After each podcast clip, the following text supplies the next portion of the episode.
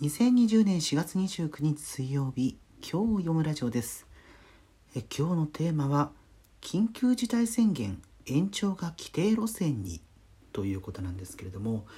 えーこれ、まあえー来月の6日まで、まあ、あと1週間に迫っている緊急事態宣言の期限なんですけれども、えー今日参院予算委員会で安倍首相が感染者数の増加が続いていることを背景にですね、え6日に緊急事態が終わったと言えるかどうかは依然として厳しい状況が続いていると思うと、えした上で延長の発表もし直線になると大変な混乱が起きるかもしれないということで、え事前にいつえ伝えられるかというのを専門家の皆さんと協議しているというふうな答弁をしていました。で、まあ、これあの本来のゴールデンウィークの期間に突入したわけなんですけれども、まあ、多くの企業連休として扱うのは今度の土日からっていうところが、えー多いと思うので明日明後日の段階で何かしらの、うん、方針を、出してもら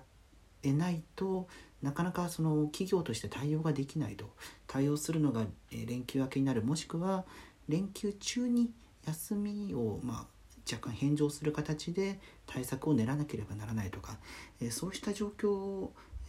で困るような企業も増えてくるんじゃないかなというのが、心配ではあります。というふうに言っている最中ですね先ほど、えー日本経済新聞の方から、えー報道があったんですが、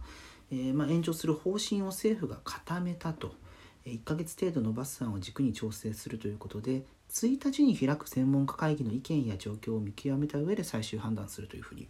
報じています。まあ、延長の幅としては5月末までとする案や、えー7日から 1, 1ヶ月、えー6月7日まで、え本来5月、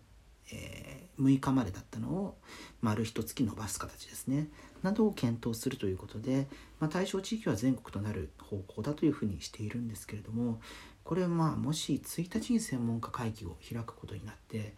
えーまあ、今までの経験といいますかあの、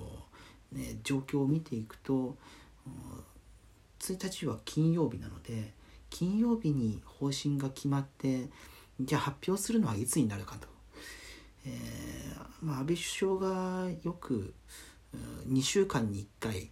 土曜の夕方にいろんな緊急会見を開いていたこともありましたけれども、えー連休に入ってしまうとなかなか国民動きづらくなってくると思うので今回土曜の会見になるとちょっといろんな人が困るんじゃないかなというふうな部分もありつつうんある程度早い段階での、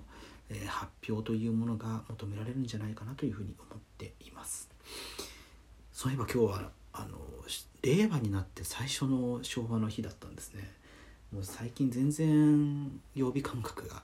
失われていたんですけれどもそうしたことを改めて感じる一日でございました、えーさて明日はどんなことが起こるんでしょうかね今日呼ぶラジオでした